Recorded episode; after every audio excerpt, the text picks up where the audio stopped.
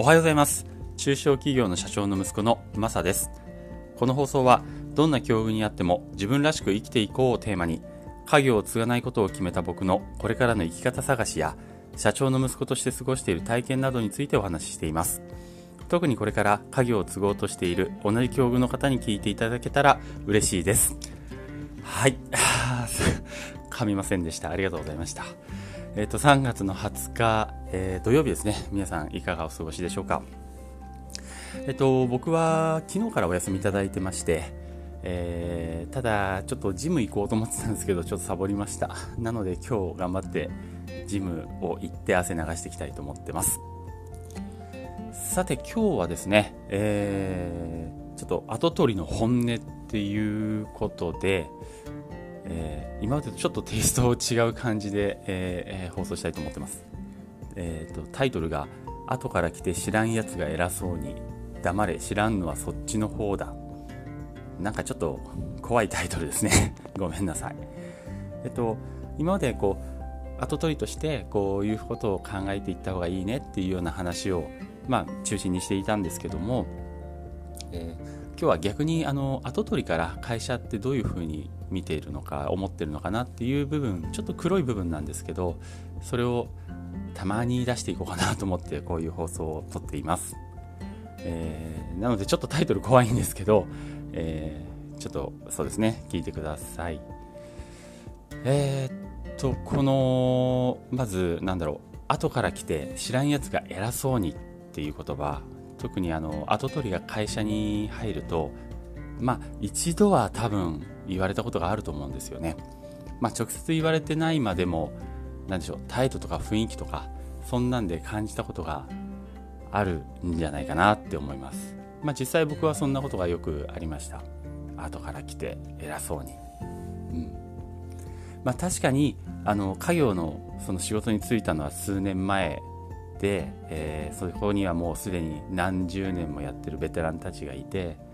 まあ、その業務のやり方やその人がどんな働き方をしてきたかなんて、まあ、それは知らないですよね。もうついこの間入ってきたばっかの新入社員とそんなに変わらないわけですから。まあ、そういう意味では知らんやつがっていう発言はまあ正しいと思います。でもですね会社の歴史とか思いそれを誰よりも知っているのって実は跡取りの僕なんですよ。父が会社を始めた頃、まあ、これは僕自身の経験なんですけど僕は2歳でした、えー、起業当時は本当に忙しくてもう朝から晩まで仕事を父はしてましてまあ、父だけじゃなく母もその手伝いをして会社に付きっきりって形だったんですさすがに2歳の時の記憶はないんですけどそうですね。中学生になるまで僕は、えー、父と遊んだ記憶ほとんどないんですよね。1個だけ。あの会社の倉庫の前で、えー、キャッチボールをしたと、えー、休みの日だったかな。小学校3年生ぐらいかな。そんな記憶しかないんです。あとほとんど遊んだことないです。ずっと父は仕事をしていました。さらにあの家と会社がくっついているようなそういう家だったんですね。まあ家兼会社みたいなそういう、え、会社でスタートしてたのでこうなんでしょうね生活スペースがありますね家の。でその引き戸を1個ガラッと開けるともうそこが会社みたいな そういう環境の中で、まあ、一番多感なこう幼少期、まあ、学生時代ずっと過ごしてきたわけです。なのでなんでしょうね。いつも家族の中心に会社があってその会社の都合で家族の予定が決まるっていう何よりも会社が最優先っていうそういう生活でした。まあ、そんな生活だったからこそ会社のことを誰よりも身近に感じているのはですねそのフル株でも若手のホープでもなくて、えー、僕なんですね。跡取りの僕なんです、